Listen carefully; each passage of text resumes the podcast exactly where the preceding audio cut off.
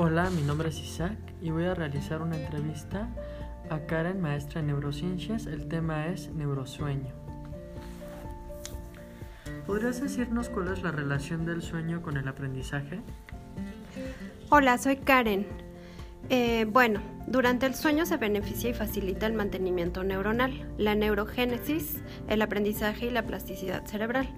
El cerebro está genéticamente programado para desarrollarse, pero requiere ambientes estimulantes. El aprendizaje se relaciona con los cambios que ocurren en un individuo a nivel neuronal, cognitivo y conductual, resultado de las experiencias que permiten su adaptación al entorno.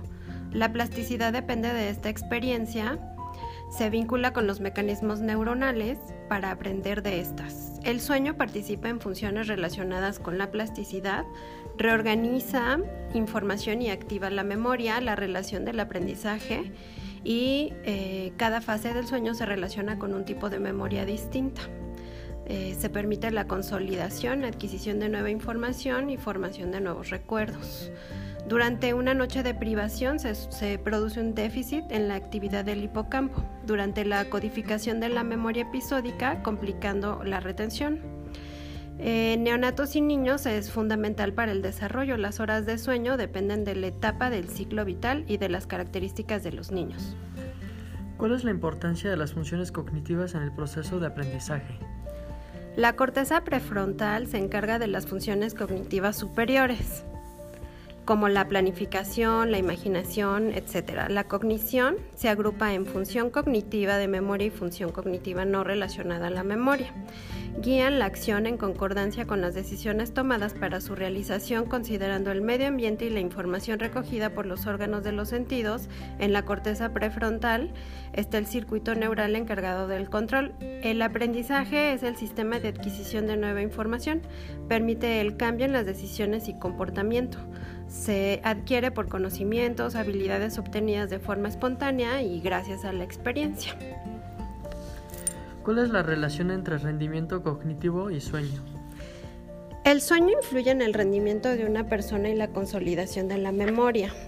La exposición a la luz artificial por las noches, los, viajes transmeridiano y los dispositivos electrónicos contribuyen a, contribuyen a alterar el sueño y aumentan la prevalencia de los trastornos del sueño, que incluyen en conciliar o permanecer dormido, dormir en momentos inapropiados, dormir demasiado o conductas anormales durante el sueño. ¿Cuánto hay que dormir para un sueño saludable? Bueno, varía a lo largo de la vida, se relaciona con la edad, con diversos factores eh, personales, genéticos, el grupo multidisciplinar de experiencias de la National Sleep Foundation publicó un artículo con recomendaciones. Los primeros días de vida los recién nacidos duermen 18 horas. Eh, después, hasta los tres meses, entre 14 y 17 horas.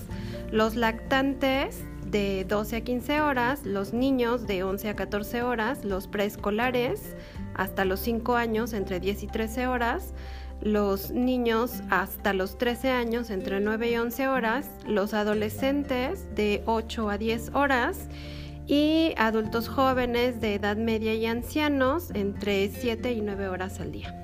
¿Existe algún horario que propicie un sueño de calidad? Cada edad y cada persona presenta un horario particular. Depende del tiempo interno, sin embargo los hábitos sociales y horarios de trabajo pueden interferir. Al nacer el sueño es polifásico y evoluciona hacia un patrón monofásico. El sexo y el cronotipo. Los escolares eh, se caracterizan por dormir y despertar temprano. En la pubertad se va retrasando este horario, alcanzando el característico patrón vespertino de los adolescentes y jóvenes adultos hasta instaurarse un, patrón mayoritariamente matutino en los ancianos.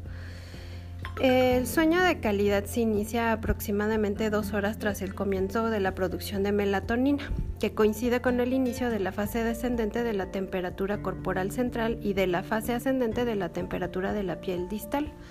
Dormir durante la noche favorece los ritmos de, actividad núcleo supraquiasmático, de temperatura y de melatonina, y puede alterarse por dejar la luz encendida, exceso de ruido temperaturas demasiado cálidas.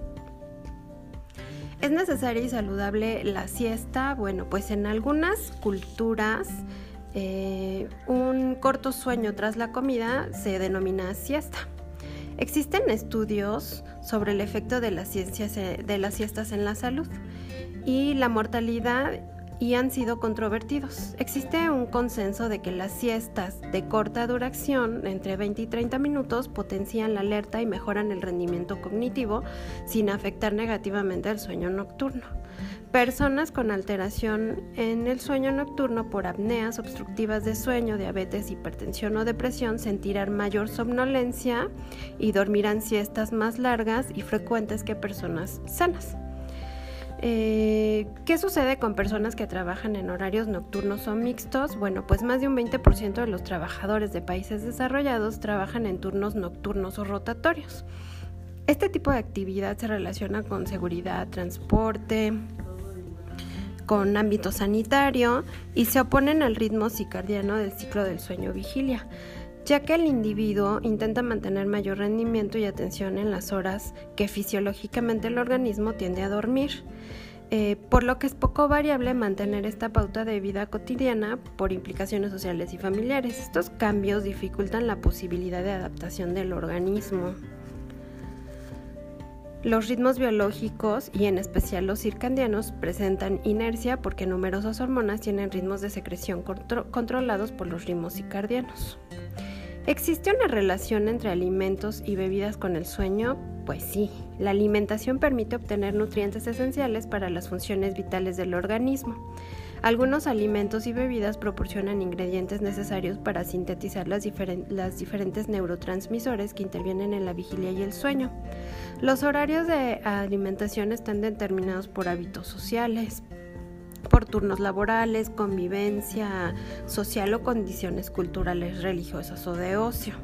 Afectan la sincronización de los ritmos circadianos relacionados con funciones digestivas y metabólicas que influyen en la calidad del sueño. Si es de mala calidad, puede afectar la conducta alimentaria y una irregularidad predispone a problemas digestivos, enfermedades cardiovasculares y obesidad.